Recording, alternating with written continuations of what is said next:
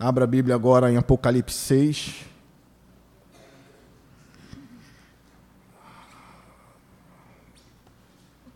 Parte dificílima do livro de Apocalipse.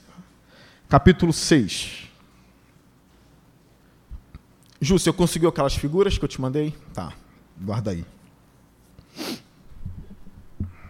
Vamos ler o texto, Apocalipse, capítulo 6. Eu peço que você leia já se deleitando na leitura, entrando na história. É uma forma boa de ler o texto bíblico. Diz assim: 6:1 Observei quando o cordeiro abriu o primeiro dos sete selos. Então ouvi um dos seres viventes dizer com voz de trovão: Venha. Olhei e diante de mim estava um cavalo branco. Seu cavaleiro empunhava um arco. E foi-lhe dada uma coroa. Ele cavalgava como vencedor determinado a vencer. Quando o cordeiro abriu o segundo selo, ouviu o segundo ser vivente dizer: Venha. Então saiu outro cavalo, e este era vermelho. Seu cavaleiro recebeu poder para tirar a paz da terra e fazer que os homens se matassem uns aos outros. E lhe foi dada uma grande espada. Quando o cordeiro abriu o terceiro selo, ouviu o terceiro ser vivente dizer: Venha. Olhei e diante de mim estava um cavalo preto. Seu cavaleiro tinha na mão uma balança então ouvi o que parecia uma voz entre os quatro seres viventes, dizendo: Um quilo de trigo por um denário, e três quilos de cevada por um denário, e não danifique o azeite e o vinho. Quando o cordeiro abriu o quarto selo, ouvi a voz do quarto ser vivente dizer: Venha. Olhei e diante de mim estava um cavalo amarelo seu cavaleiro chamava-se Morte, e o Hades o seguia de perto. Foi-lhes dado poder sobre um quarto da terra para matar pela espada, pela fome, por pragas e por meio dos animais selvagens da terra. Quando ele abriu o quinto selo, vi debaixo do altar as almas daqueles que haviam sido mortos por causa da palavra de Deus e do testemunho que deram. Eles clamavam em alta voz: Até quando, ó soberano, santo e verdadeiro, esperarás para julgar os habitantes da terra e vingar o nosso sangue? Então cada um deles recebeu uma veste branca, e foi-lhes dito que esperassem um pouco mais, até que se completasse o número dos seus conservos e irmãos que deveriam ser mortos como eles. Observei quando ele abriu o sexto selo. Houve um grande terremoto. O sol ficou escuro como tecido de crina negra. Toda a lua tornou-se vermelha como sangue. E as estrelas do céu caíram sobre a terra como figos verdes que caem da figueira quando sacudidos por um vento forte. O céu se recolheu como se enrola um pergaminho, e todas as montanhas e ilhas foram removidas de seus lugares. Então os reis da terra, os príncipes, os generais, os ricos, os poderosos, todos, escravos e livres, esconderam-se em cavernas e entre as rochas das montanhas. Eles gritavam às montanhas e às rochas: Caiam sobre nós e esconda-nos da face daquele que está sentado no trono e da ira do cordeiro. Pois chegou o grande dia da ira deles, e quem poderá suportar? Irmãos, na semana passada, nosso estudo foi sobre o capítulo 5. Nós vimos aqui no capítulo 5 que Jesus ele é adorado como Deus. Ou seja, Jesus é Deus como o Pai é Deus. Eu queria relembrar algumas coisas com vocês.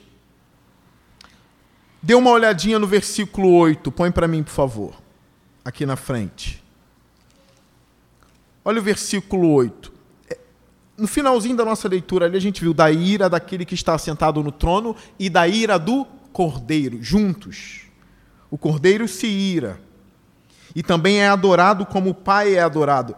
Olha o versículo 8 de Apocalipse 5. Diz assim: Ao recebê-lo, os quatro seres viventes, uma pausa.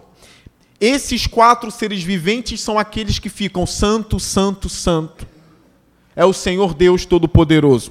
Eles são adoradores nos céus. Alguns acreditam que eles são os serafins de Isaías 6. Santo, santo, santo é o Senhor dos exércitos. Alguns acreditam que eles são também os querubins de Ezequiel, capítulo 1. Tá bem? E aqui em Apocalipse eles são adoradores. O capítulo 4 mostra eles adorando. Os 24 anciãos, que são seres celestes, são soberanos que têm 24 tronos nos céus, que estão em volta do trono de Deus. São seres celestes. A Bíblia nem chama eles de anjos. Chama de quatro seres viventes e 24 anciãos. A Bíblia não chama eles de anjos. Parece que é uma outra categoria. Olha o que, que acontece. Os quatro seres viventes e os 24 anciãos prostraram-se diante de quem? Do Jesus recebendo adoração. Dessa vez não é de Tomé, porque ele recebeu a adoração de Tomé no final do livro de João, do Evangelho de João. Aqui ele recebe a adoração dos maiores seres celestiais, os mais próximos do trono de Deus. Estão adorando ao Cordeiro. Olha agora, cada um deles tinha uma harpa e taças de ouro cheias de incenso. É um resumo. Eu falei na semana passada que a harpa é um instrumento usado por quem no Antigo Testamento? Todo Israel usava, mas alguém específico usava a harpa para louvar a Deus e também para fazer uma outra coisa que eu vou dizer para vocês. Quem é essa pessoa? Davi, que é um homem segundo o coração de Deus, um dos maiores adoradores do Antigo Testamento. Você pode escrever isso. Davi foi um dos maiores adoradores do Antigo Testamento. Lembra quando ele perdeu o filho dele, o filhinho, que nasceu de Betseba e morreu? Qual foi a atitude de Davi? Ele estava jejuando, orando, abatido. Mas quando ele recebeu a notícia de que o filho dele morreu, o que ele fez? Foi tomar banho, foi se perfumar e foi fazer o quê? Adorar. Não é isso? Ele foi adorar depois que o filho dele, bebezinho, morreu. É um dos maiores adoradores do Antigo Testamento. E ele usava a harpa.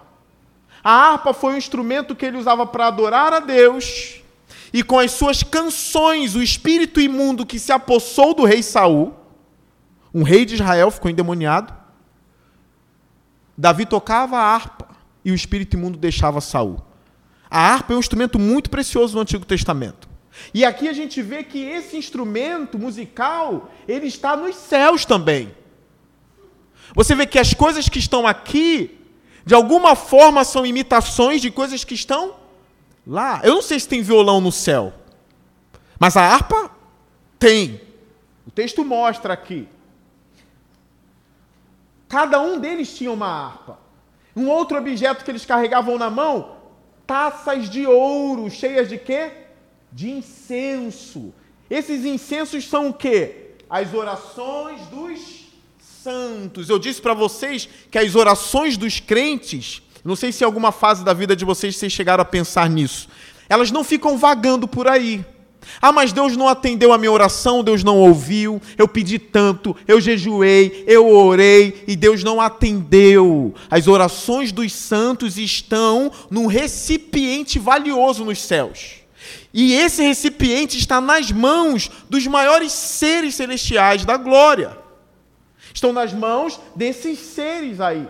Eles carregam uma taça de ouro cheia de incenso, e esses incensos representam o quê? as orações dos santos. As suas orações estão em um lugar precioso na glória. Elas não foram esquecidas por Deus, elas estão guardadas. Cada oração e cada intercessão nossa está ali, guardada.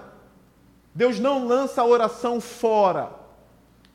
Agora começa uma grande adoração nos céus. E eles cantavam um cântico novo. É por isso que eu acredito que a harpa é literal. Porque as canções são literais. As vozes são literais. Logo tem som de instrumentos também musicais ali. Então eles cantavam um cântico novo. Que cântico é esse? Tu és digno de receber o livro e de abrir o quê? Os seus selos, pois foste morto e com teu sangue compraste para Deus gente de toda tribo, língua, povo e nação. Essa adoração é a quem? Ao Cristo que foi morto e ressuscitou dos mortos, não é? Adoração a Cristo. Tu os constituíste reino e sacerdote. Eu expliquei que isso aqui pode significar um reino de sacerdotes. Todo crente é um sacerdote. A Igreja Católica não crê nisso. Mas é um ensino muito claro nas Escrituras. Cada crente é um sacerdote, é um reino de sacerdote. Cristo que nos deu isso. E eles reinarão sobre toda a terra. É uma adoração. Olha o que acontece agora.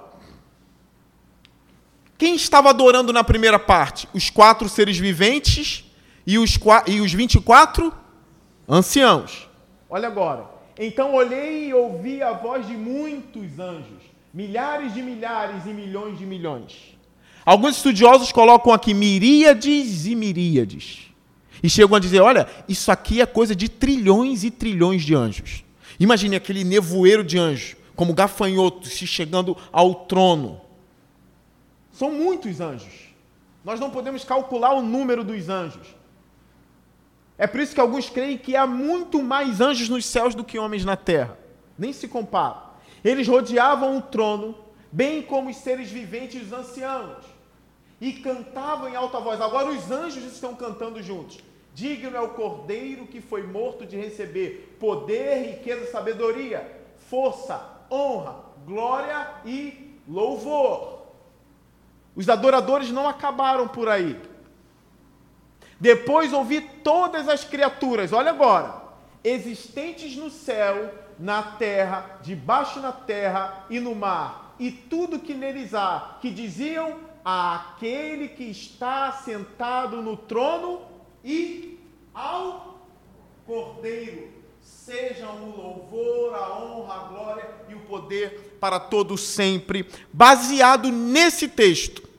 A gente nem precisa mais recorrer ao Evangelho de João, aos Evangelhos, para provar que Jesus é Deus, porque só Deus recebe a adoração. Vocês repararam como a adoração foi progressiva? Ela começou com quatro seres viventes e 24 anciãos. Depois chegaram ali milhares e milhões e milhões e trilhões de anjos. E depois toda a terra e todo o mundo se juntaram para adorar aquele que está sentado no trono e ao Cordeiro. Isso porque ele foi digno de receber o livro. Agora, o final da adoração no versículo 14. Os quatro seres viventes disseram Amém. E os anciãos prostraram-se e o adoraram. Esse o adoraram está ligado ao Cordeiro. Eles se prostraram e adoraram ao Cordeiro. E o Amém sempre vem no final, ou quase sempre, de uma adoração. É por isso que a igreja diz Amém. A igreja está concordando com a oração. Cristo deve ser adorado pela igreja. Amém? Vocês estão imitando os quatro seres viventes. Eles disseram amém, assim seja, e a igreja aqui na terra também diz amém, assim seja, o cordeiro é digno de receber adoração. Só um parênteses aqui. Vocês conseguem observar Maria entrando aqui para receber essa adoração? Nunca. Eu sei que os católicos falam que ela não é adorada, ela é venerada. Mas a gente sabe que na prática ela é adorada. Para a gente, a gente está chegando perto da reforma, aniversário da reforma, no dia 31, 31 de outubro, é somente Cristo. Não é isso? Somente Cristo. Ele é digno de adoração, porque foi Ele quem nos comprou para Deus. Gente de toda tribo, língua e nação, nós fomos comprados pelo Cordeiro. Agora a gente inicia o capítulo 6. É um dos textos mais difíceis do livro de Apocalipse. Olha o que João observa ali. Observei quando o cordeiro, 6:1. Isso. Observei quando o cordeiro abriu o primeiro dos sete selos. Então ouvi um dos seres viventes dizer com voz de trovão: Venha. E olhei e diante de mim estava um cavalo branco. Seu cavaleiro empunhava um arco e foi-lhe dada uma coroa. Ele, carrega, ele cavalgava como vencedor determinado a vencer. Irmãos, prestem muita atenção nisso. Aqui não está o conteúdo do rolo, do pergaminho. Ele só está desatando os selos. Mostra a foto para a gente, por favor, Ju. Ele está desatando o selo do pergaminho. Cada selo que ele tira acontece alguma coisa. Vocês estão vendo que está na mão dele? É mais ou menos isso aqui. É um rolo que ele recebeu, que é chamado de livro na nossa tradução, mas eu disse para vocês que não é um livro assim, ó. Porque quem lê esse texto com os olhos que a gente tem hoje, vai achar que é um livro que ele recebeu, né? E que tem sete selos num livro. Não, é um rolo, é um pergaminho, mais ou menos como esse aí. E selado, com sete selos. Um, dois, três, quatro, cinco, seis, sete. Ele vai tirando um por um. O conteúdo do livro não foi revelado ainda, mas cada selo que sai, acontece alguma coisa. Quando ele tira o primeiro selo, o que, é que acontece? Um cavaleiro branco aparece. É ou não é? Não é o conteúdo do rolo. Acontece alguma coisa por ele ter desatado. Tá bem? Um dos selos. Então, estudando a estrutura desse texto, os quatro primeiros Pode botar aquele que tem a mãozinha dele que eu te mandei. Que tem a mão. Que ele é legal, tá um desenho. É, isso aí. Os quatro primeiros selos atingem a terra. Grava isso. Tá bem? O quinto e o sexto atingem o cosmo. Todo mundo tem um abalo nas estrelas dos céus, no sol. Vocês vão reparar essa estrutura. Os quatro primeiros atingem a terra. Ele desata um, vem algo sobre a terra. Ele desata outro, vem algo sobre a terra. Ele desata o terceiro, vem algo sobre a terra. Ele desata o quarto, vem algo sobre a terra. Quando ele desata o quinto, vi almas diante do trono de Deus. Aí já está em outro plano. No sexto, as estrelas se abalam. O sol se escurece, a lua fica cor de sangue. Então abala o cosmo. Isso é importante, tá bom? Aí vai ficando mais fácil o entendimento dos selos uma visão sobre os cavaleiros. Quantos cavaleiros são no Apocalipse? Quantos? Quantos cavaleiros? Os quatro cavaleiros do Apocalipse. Gravem isso. São quatro cavaleiros. Conhecido como os quatro cavaleiros do Apocalipse. E eles aparecem aqui depois dos sete selos virão trombetas, sete trombetas, sete taças. Parece que vai se repetindo. Ou um vai amplificando o outro. Preste muita atenção nas coisas que serão ditas aqui. Eu quero terminar de ler a parte que eu não li aqui. Olha o versículo 3. Perdão, o 2. O 2. Olhei e diante de mim estava um cavalo branco. Seu cavaleiro empunhava o quê? Um arco. E foi-lhe dada uma coroa. Ele cavalgava como vencedor, determinado a vencer. Quando o cordeiro abriu o segundo selo, aí já é uma outra coisa. Eu peço que vocês reparem na palavra venha, no versículo 1. Os, um dos quatro seres viventes que diz: venha. Ele não está dizendo isso para João. Não é mais para João, venha. Ele está dizendo, venha para o cavaleiro. o cordeiro tira o selo. Um dos seres viventes diz: Venha! Aí aparece o cavaleiro. Ele está chamando o cavaleiro e não João.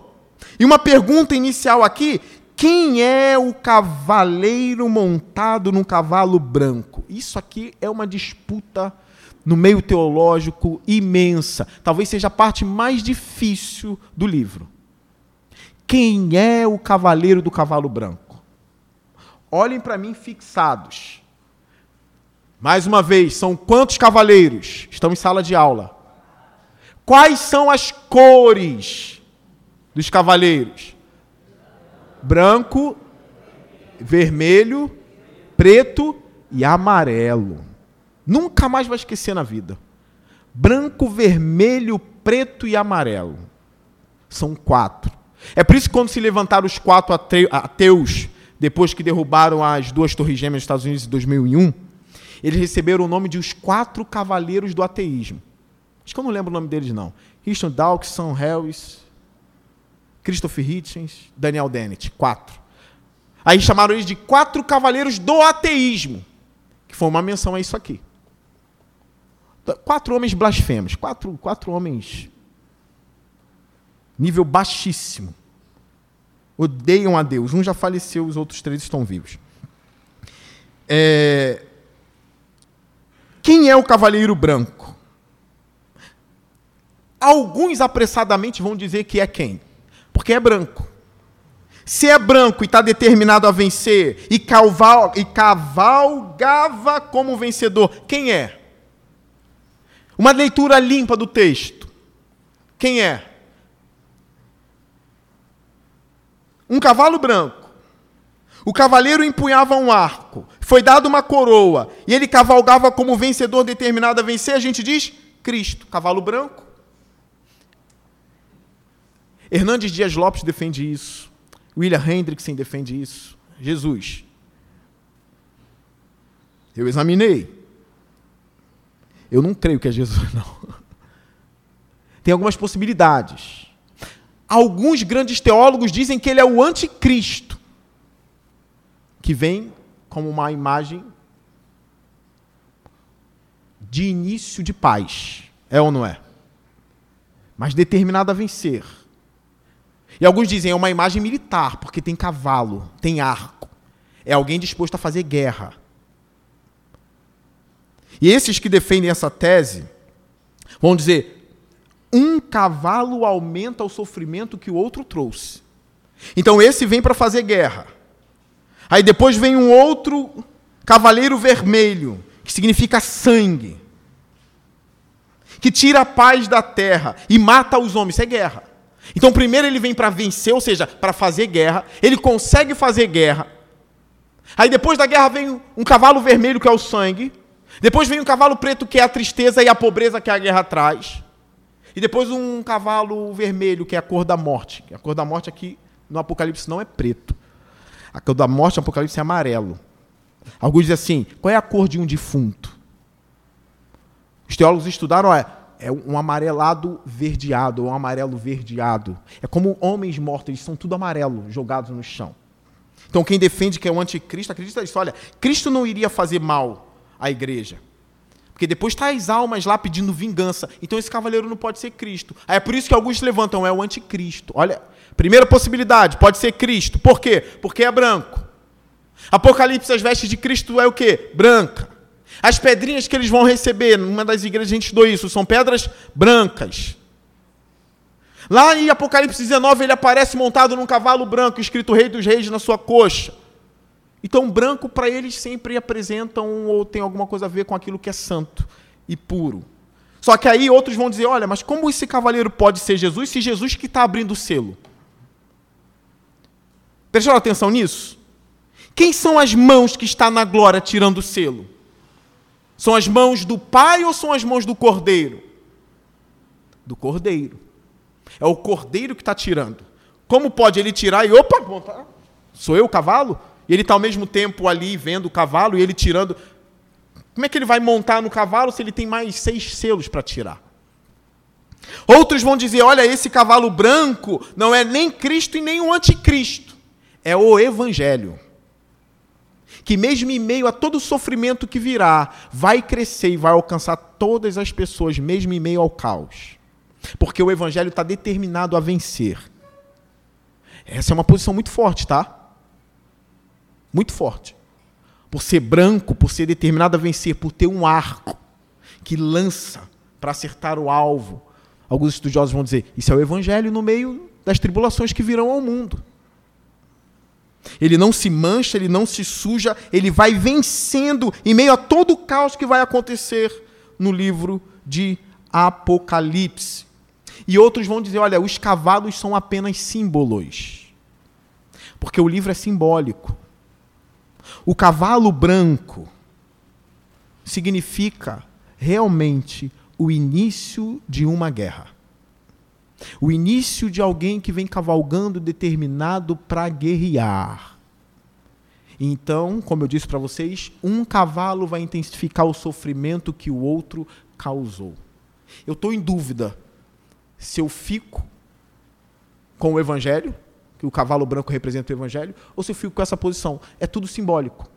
Não tem um cavaleiro de verdade agindo no mundo, entende? Porque tem gente que lê o Apocalipse e fica olhando para o céu para ver se consegue ver rápido um cavalo amarelo passando.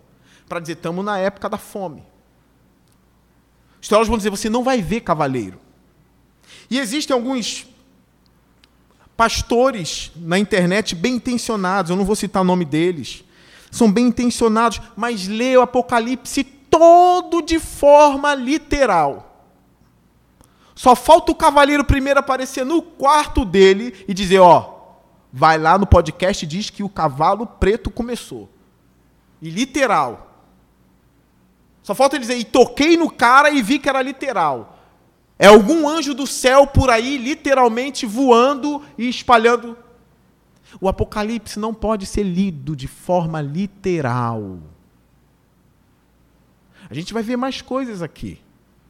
Ou você acha que Jesus está na glória, com sete chifres em formato de um carneiro? É um símbolo, né? De que ele morreu como um cordeiro. Não é isso? O leão da tribo de Judá que aparece, ele é cordeiro e leão. E isso aqui é só para quem veio quarta passada. Por que, que ele é chamado de leão da tribo de Judá? Vocês aprenderam. Eu não tenho tempo para ler os textos que a gente leu. O que, que significa isso? Aquele louvor, ele é o leão da tribo de Judá, né? Nananana, Tem um sentido. E ele é conhecido como leão também aqui. Mas Jesus não está rugindo no céu, né, irmãos? Tem simbolismo aqui. Então outros vão dizer: isso são símbolos, não se apegue muito a essas coisas literais aqui. E eles vão dizer: olha, esse cavalo branco com um guerreiro determinado em cima é um cavalo poderoso e ele vem galopando, determinado a vencer o que ele vai iniciar no mundo. Não adianta dizer o cavalo branco é a Rússia, para com isso, não é isso. Quem está lendo, quem recebeu isso aqui de João, não sabia nem o que era a Rússia naquela época. Não vamos dar nomes aos cavalos. Ah, um é os Estados Unidos, o outro é a Rússia, um é o Iraque. Não faz isso. Isso não é prudente, isso não é sábio. Isso vai trazer confusão a você. Vamos para o versículo 3. Depois a gente vai voltar a falar do cavalo branco. Quando o cordeiro abriu o segundo selo, olha, então não é o cordeiro o cavalo branco, ele continua abrindo os selos. O cavalo branco foi embora. Quando o cordeiro abriu o segundo selo, ouviu o segundo ser vivente dizer: Venha! É João que ele está chamando? Ele está chamando quem? O próximo. Venha! Então saiu outro cavalo, e este era vermelho seu cavaleiro recebeu poder para tirar a paz da terra e fazer que os homens se matassem uns aos outros. E lhe foi dada uma grande espada. A guerra começou. O que faz os homens se matarem uns aos outros? O que, que faz isso? A guerra, não é? Então vem um exército determinado a vencer a guerra começa. E alguns vão dizer, por isso que o cavalo é vermelho, é a cor do sangue. Sangue é derramado, porque a guerra começa. A paz é tirada da terra. E uma coisa interessante aqui é que tem o Pai no trono e o Cordeiro manejando os selos. E o finalzinho do texto que a gente leu diz assim: E lhe foi dada uma grande espada. Esses poderes estão sendo dados a esses cavaleiros. Não entre em pânico, porque isso significa o quê? Deus está sob, ou o mundo está sob o controle de Deus. Todos esses cavaleiros recebem poder para fazer isso. O branco recebe uma coroa e um arco, vai. Esse aqui, uma espada. São permissões de Deus ou decretos de Deus, tudo debaixo do controle dele. O crente não fica apavorado com os sinais que o mundo nos dá. A igreja primitiva sofreu muito mais do que a gente. E tem uma igreja nesse exato momento passando por uma grande tribulação. Porque algumas pessoas falam assim, pastor, virá uma grande tribulação, o qual nunca houve em todo o mundo. Eu concordo. Mas quando ele fala isso, é de uma tribulação que vai tomar o mundo todo. Não quer dizer que alguém nunca sofreu tamanha tribulação. Porque os cristãos que estão perdendo a cabeça, nesses lugares onde a religião islâmica domina, eles estão passando uma grande tribulação. Só que não é no mundo todo, é só lá onde eles estão, em alguns outros lugares. Mas aqui virá, vai pegar o mundo todo. É nesse sentido que ela é maior, não na intensidade em cima de uma pessoa só, não é? Não. Mas é na abrangência dela. O mundo todo nunca viu isso tomando todo todo o planeta Terra. Então aqui começa uma guerra. O cavalo vermelho significa o quê? Guerra. O branco pode significar Cristo. O anticristo eu descartei, eu não concordo. É Cristo, o evangelho ou alguém que está para começar essa guerra. E a guerra é revelada no cavalo vermelho. Versículo 5. Quando o cordeiro abriu o terceiro selo, repara, o rolo não foi lido, o selo foi tirado. Ouvi o terceiro ser vivente dizer: Venha. Olhei diante de mim, estava um cavalo preto. Seu cavaleiro tinha na mão uma balança. Que balança é essa? Qual era a balança da antiguidade? A balança da gente hoje, a gente vai no sacolão, é uma balança digital, né? Você coloca a abóbora ali, coloca a melancia, ele vai lá e digita. A balança da época era aquela balança com dois pratos. Era esse tipo de balança. É essa balança que é apresentada para João. João vê esse cavalo preto com uma balança. Ele tinha nas mãos uma balança. Então ouviu que parecia uma voz entre os quatro seres viventes, dizendo: um quilo. Olha, balança e uma linguagem de quilo. Um quilo de trigo por um denário. E três quilos de cevada por um denário. E não danifique o azeite e o vinho. Existe alguma arma mortal na mão desse cavaleiro preto? Não, né? Para a gente, o preto ficou muito com essa questão da morte. Não sei se é por causa dos desenhos do pica-pau, sei lá, que aparecia a morte voando. Os dizem o preto aqui é aquela tristeza que se abate após a guerra. Porque quando a guerra acaba, tudo é devastado. Não tem o que comer. Vocês viram na minha posição de Eliseu, né?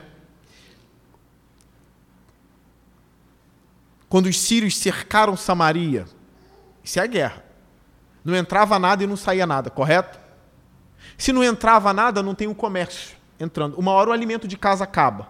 Se o alimento de casa acaba e dos comércios o alimento também acaba, não tem como exportar mais. O que, que acontece na, na nação? Fome. Aí a cabeça de jumento passou a ser vendida por 80 peças de prata.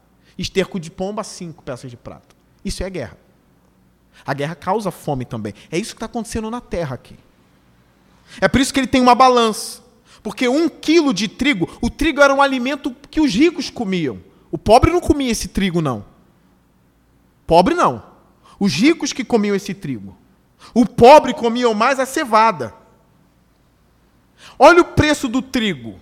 o trigo passou a valer um denário. Você sabe o que é um denário? É a diária de um trabalhador. A diária de um trabalhador é um denário. Quanto que está a diária de, um, de um, um construtor hoje? Dependendo do lugar, né? 150 reais por dia, mais ou menos isso? Se ele for cobrar diária, né? Porque às vezes ele fecha o pacote, mas estou falando de diária. Se ele for cobrar diária, 150 reais. Agora imagine um quilo de trigo valendo um trabalho do dia todo do trabalho dele. Pega 150 reais e compra um trigo de um quilo de trigo, um trigo de quilo, um quilo de trigo. Aí no outro dia ele trabalha mais 150 reais, outro quilo. Ele trabalha para comer e comer pouco. Isso é a comida do rico.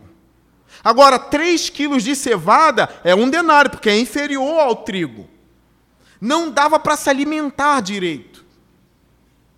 E a frase final, e não danifique o azeite e o vinho. A gente não sabe muito bem por que, que isso está aqui.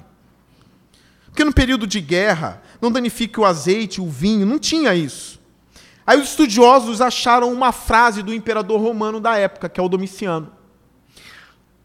Quando uma fome se abateu em determinado lugar, o Domiciano usou essa frase: não danifique o vinho e nem o azeite.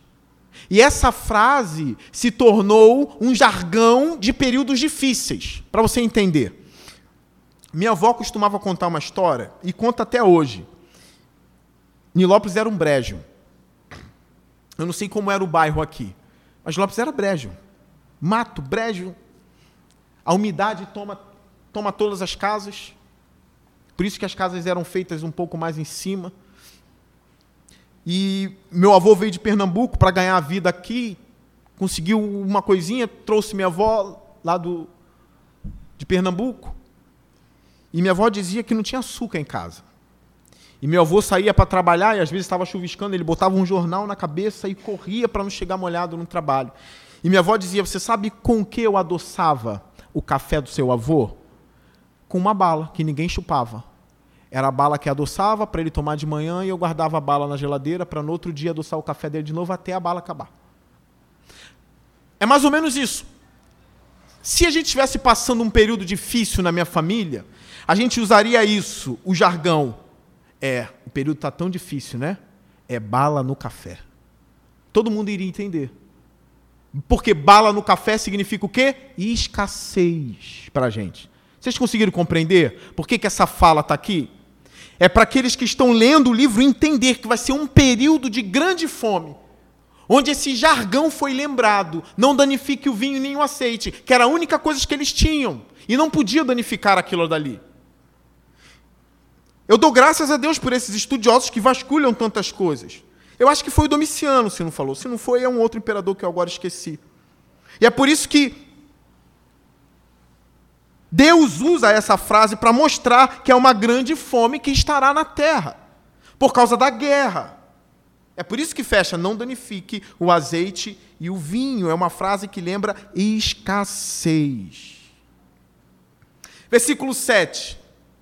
Quando o cordeiro abriu o quarto selo, ouvi a voz do quarto ser vivente. Interessante, porque são quatro ser viventes mesmo. E cada um cumpre um papel. Cada um chama um cavalo. Quando o cordeiro abriu o quarto selo, ouvi a voz do quarto ser vivente dizer: Venha! Olhei e diante de mim estava um cavalo amarelo. É o último cavalo. Seu cavaleiro chamava-se o quê? morte. Ó, o amarelo que significa morte. E o Hades o seguia de perto. Olha isso. O Hades aqui, ele pode ser traduzido como inferno, morte, profundezas, sepulcro. E alguns estudiosos até acreditam que isso aqui é uma forma de dizer que os espíritos malignos estavam indo atrás também o cavalo amarelo. O seu cavaleiro chamava-se Morte, e o Hades o seguia de perto.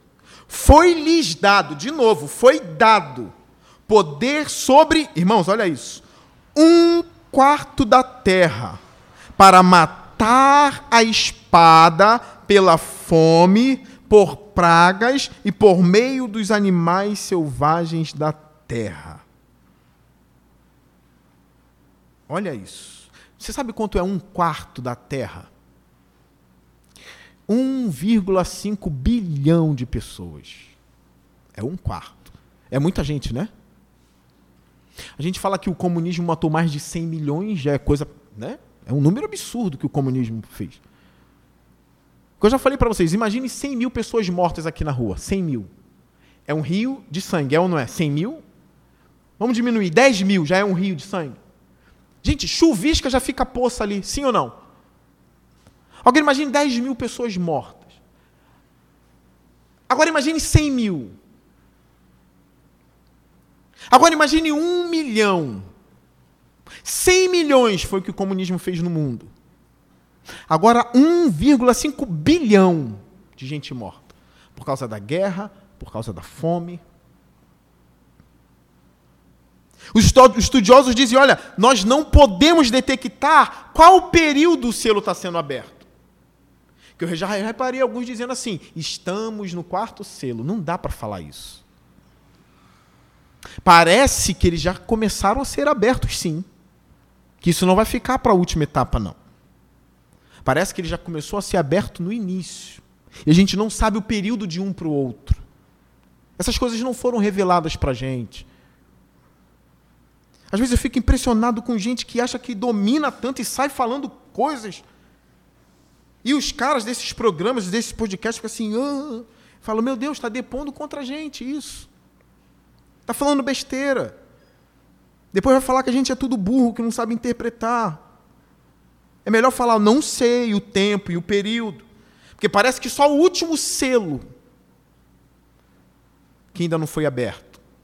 A gente não sabe o período. Porque já houve tanta morte, tanta fome. Agora, um quarto da terra eu não tenho provas históricas para dizer que isso já aconteceu. Não é? E se aconteceu e eu não sei? Por causa da fome, por causa de guerra, e juntou tudo, né? No mesmo período. Não posso dizer e nem cravar. Eu sei que vai acontecer. Ou já está acontecendo, ou já aconteceu. Ainda tem os animais selvagens aqui, olha, eles são mortos pela espada, já foram pela fome, agora são pragas que virá no mundo. Depois, animais selvagens da terra. A batalha final no livro de Apocalipse mostra os reinos mortos e as aves dos céus selvagens vindo comer os corpos. Animais selvagens devorando pessoas. Esses são os quatro cavaleiros do Apocalipse. São coisas terríveis que estão por vir à terra um cavalo branco, um cavalo preto. Na verdade, o vermelho, né? Depois o preto e depois o amarelo. Versículo 9. Quando ele abriu o quinto selo, vi debaixo do altar as almas daqueles que haviam sido mortos por causa da palavra de Deus e do testemunho que deram. A pergunta é: foram mortos quando? E através do quê? olhando o contexto da passagem, a gente pode dizer que eles foram mortos por causa dessas guerras e por causa das perseguições dentro dessas guerras? Porque parece que está tudo dentro do mesmo contexto. É por isso que alguns dizem: o primeiro cavaleiro não pode ser Cristo, porque ele inaugura uma era aqui de morte até aos santos. É o que dá base para aqueles que afirmam: é o anticristo. Mas se eu disser que é o anticristo, eu vou dizer, vou ter que afirmar que os selos só serão abertos depois que o anticristo vier. É complicado o Apocalipse, mas a gente vai aprendendo algumas lições aqui. Haverá, ou já está havendo, uma grande crise na terra. E a lição que a gente aprende: o nosso Deus está no controle de tudo isso o crente não pode se apavorar, porque os nossos irmãos da igreja primitiva, do segundo século, do terceiro século, enfrentaram grande perseguição e eles ficaram de pé. Inclusive, essas almas aqui são as almas que vieram de tribulação. Irmãos, crentes vão morrer pelo fuzil, ou pela espada, ou por enforcamento. Crente vai morrer assim. Crente não morre só de câncer, não. Tem crente saudável que vai morrer degolado. Esse número só Deus sabe. Mas olha o que acontece. Eles estão debaixo do altar. Essas almas, dos que haviam sido mortos por causa da palavra de Deus e do testemunho que deram. Ou seja, eles foram mortos por causa do evangelho. Eles não foram mortos porque roubaram, eles não foram mortos porque tomaram a mulher dos outros. Eles não foram mortos porque assassinaram alguém. Eles foram mortos pelo quê? Pelo testemunho e pela palavra de Deus. Pessoas estão morrendo por causa deste livro aqui, ó. Por dizer, eu creio no conteúdo desse livro. Eu creio no Evangelho de João. Eu creio no poder do Espírito no livro de Atos. Versículo 10. Eles clamavam em alta voz. Você sabe o que é clamar em alta voz? É realmente berrar. É um clamor de indignação. E eu ouvi, mais uma vez eu vou citá-lo aqui, porque é um, é um pastor que eu gosto muito dele. Ele não está incluído entre os que eu falei que fala besteira por aí em podcasts ou nos seus canais, aterrorizando os outros. Né? Só falta dizer que sabe o nome dos cavaleiros e que conhece tudo. Mais uma vez eu vou citar o Hernandes Dias Lopes, porque ele diz que essas almas não pedem vingança. E eu tendo a discordar dele aqui. De, antes de qualquer explicação, vamos só ler. Versículo 10. Eles clamavam em alta voz. Olha o que eles diziam. Até quando? E eles chamam Deus de quê? Eles negaram a soberania porque morreram? Sim ou não? Eles negaram a soberania porque Deus não travou a espada? Por que Deus não para o gatilho? Por que, que Deus não para a espada? Por que Deus ouvir os gritos dele morrendo, deles morrendo e agonizando e não fez nada? Será que é porque ele perdeu o poder dele, a soberania, o que seria um desastre? O diabo venceria a guerra? Ou ele continua soberano e tem um propósito por trás que a gente não consegue ver, mas que aquilo ali é a melhor coisa que poderia acontecer para esses homens? E eles gritam até quando? Eles chamam, ó soberano, a minha pergunta é: eles blasfemam na face de Deus porque isso aconteceu? Não porque eles dizem santo e verdadeiro. Olha isso. São fiéis até depois da morte. Está vendo?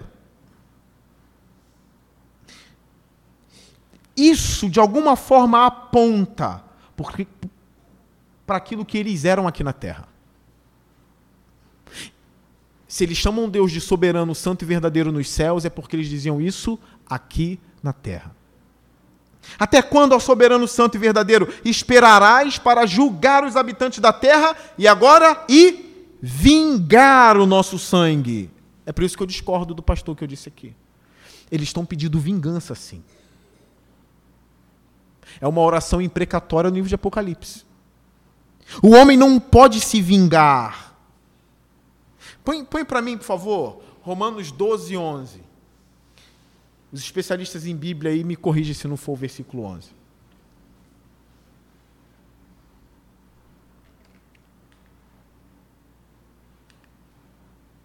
Está chegando. Está chegando. Quem achar,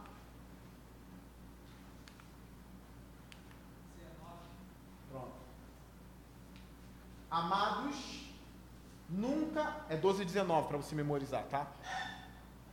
Amados, nunca procurem vingar-se, mas deixem com Deus a ira.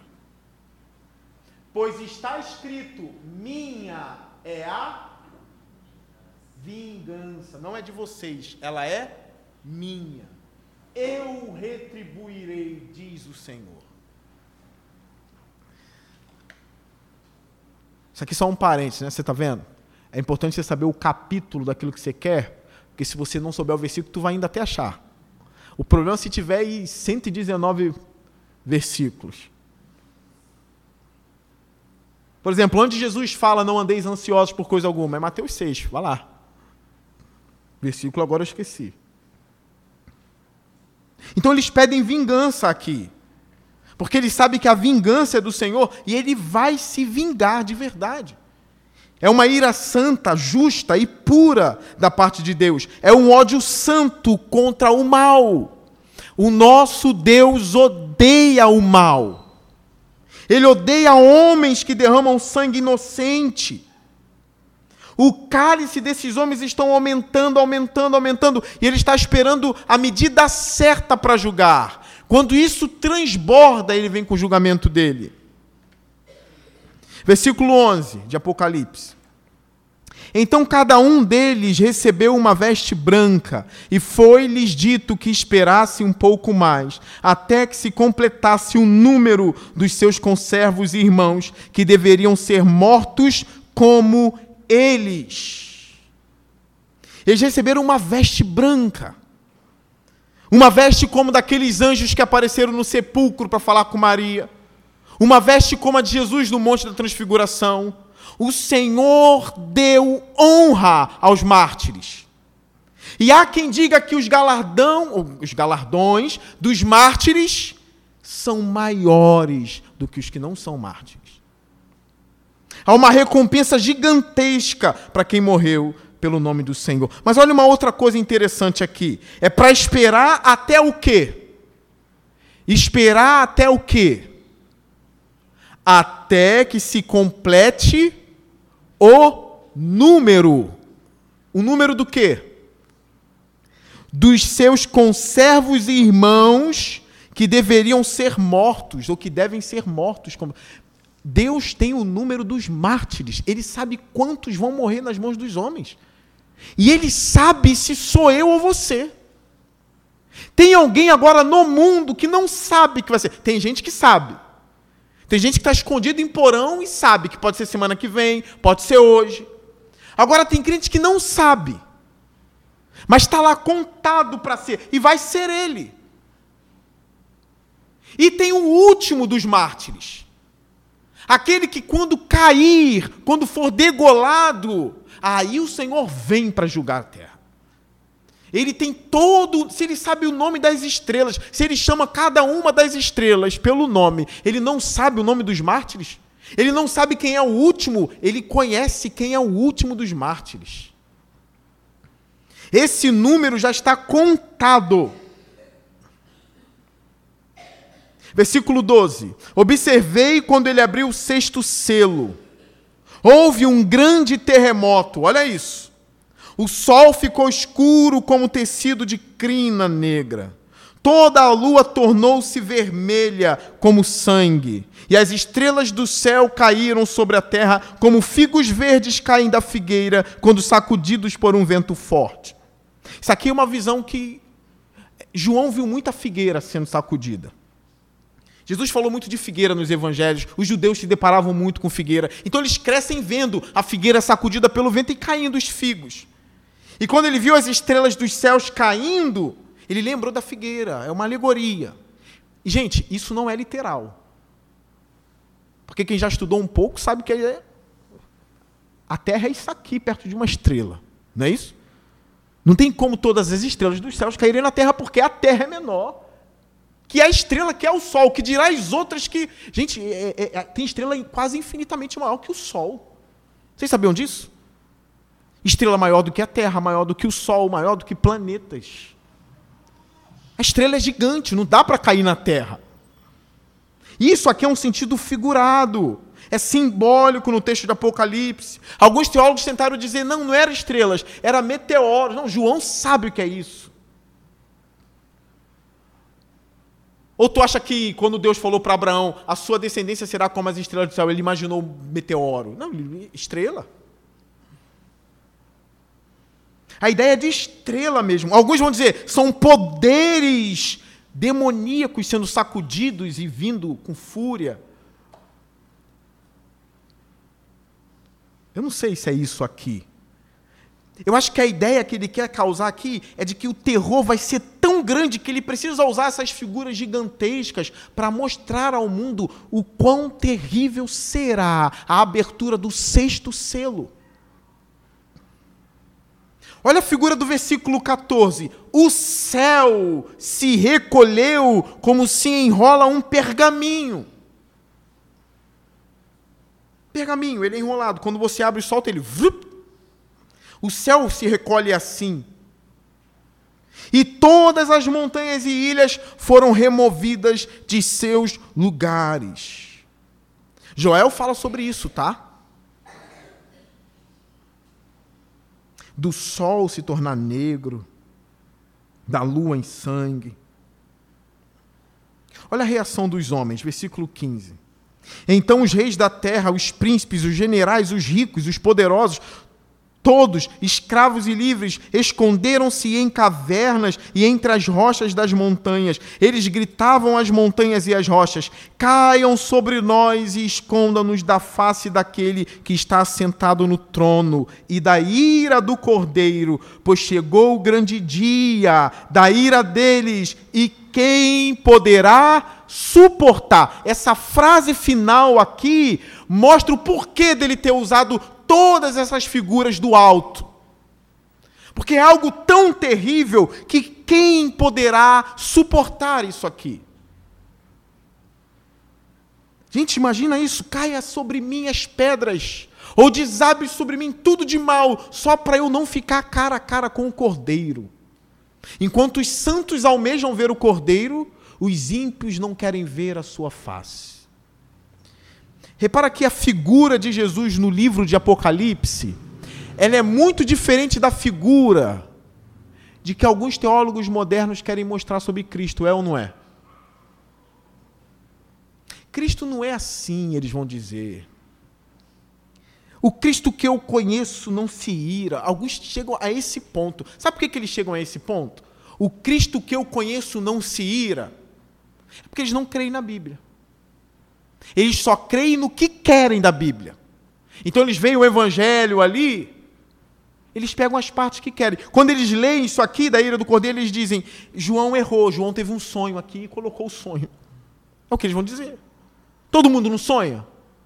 Dizer, ó, João sonhou e escreveu, João pode errar. É isso que eles vão dizer. Quando Paulo fala minha vingança, eles vão dizer a visão de Paulo era uma visão muito distorcida do Cristo. Entre Paulo e Cristo eu fico com Cristo, então eu não creio em Paulo, como se Paulo não fosse inspirado pelo Espírito. Sublinha essa parte, sublinha o versículo 17. Pois chegou, irmãos, esse dia vai chegar. Pois chegou o grande dia da ira deles, no plural. Vocês estão vendo isso aqui? o dia da ira deles. E quem poderá suportar? Relendo mais uma vez o versículo 16. Eles gritavam às montanhas e às rochas: caiam sobre nós e escondam-nos da face daquele que está sentado no trono e da ira do cordeiro. São vários textos no Antigo Testamento. Alguém até fez uma canção, não me lembro agora o compositor, né? Aquele Carvalhos de Justiça, vocês lembram daqueles louvores? Plantados pelo Senhor, carvalhos de justiça, a consolar todos os que choram, né? E anunciar o ano aceitável do Senhor e o dia da vingança do nosso Deus. Lê Isaías, lê Oséias, lê Joel. Esse dia já é anunciado pelos profetas no Antigo Testamento, irmãos. No Antigo Testamento. E o, o cânon bíblico é fechado pelo livro do Apocalipse, que fala desse grande dia.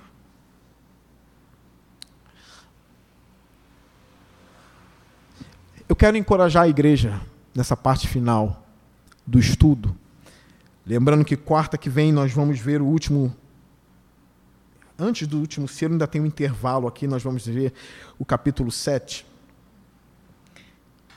sobre os 144 mil selados que não são testemunha de Jeová. Eu vou, semana que vem eu vou explicar isso a vocês. Mas eu quero que vocês conheçam todo o conselho do Senhor, para que vocês não sejam enganados por aí. O que vai acontecer no mundo não é a ira do diabo. Eu sei que Apocalipse vai dizer que ele tem pouco tempo. Mas se ele vai agir, é porque foi dado poder para ele agir. Ele foi liberado para fazer o que vai fazer. O texto de Apocalipse está dizendo que é a ira do cordeiro que vai cair sobre a terra. Só que essa ira não vem sobre nós. Gravem isso. A ira não cai sobre nós. O anticristo vai vir sobre nós. Vai arrancar a cabeça da gente, vai maltratar. Mas a ira do cordeiro não. Vocês lembram quando Jesus chega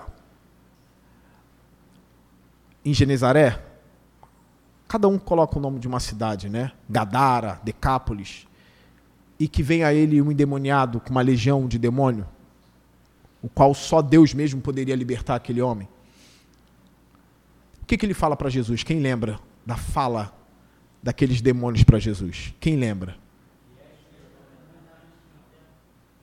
Falou três ao mesmo tempo. Quem, quem vai falar, levanta a mão. Vieste nos atormentar antes do tempo? Eles tremem diante de Deus. Um dia o inimigo das nossas almas também vai berrar, dizendo: Que o mundo inteiro caia sobre mim, mas que a face do cordeiro não venha o diabo vai tremer diante do Cordeiro de Deus. Que ele maltratou no deserto quando ele teve fome. Que ele usou os fariseus para cuspi-los, xingá-los, prendê-los. Naquele grande dia ele vai dizer: terrível coisa é a face do Cordeiro. A ira de Deus está para vir sobre o mundo. É uma mensagem do livro de Apocalipse. Quanto a nós, o Senhor está dizendo: espere. Se a gente morrer, tem uma veste branca, e que Ele vai dizer: espere até que se complete o número dos irmãos de vocês. Nós somos guardados pelo poder de Cristo, e essa vida é muito curta. O que vale é a eternidade. Amém? Não temam uma vida curta, já que a gente tem uma eternidade toda para viver. Eu fecho. Não sei se vocês já viram os filmes de guerra, onde os guerreiros estão amedrontados perante um exército gigantesco na frente deles, e o rei ou o general passa com um cavalo fazendo um discurso de encorajamento. Vocês já viram? E sempre no final do discurso os guerreiros começam a bater os escudos e vem uma força ali. Eles sabem que vão morrer. Mas quando ele começa a dizer pelos nossos filhos, pelas nossas mulheres, um discurso lindo no filme do Senhor dos Anéis, né?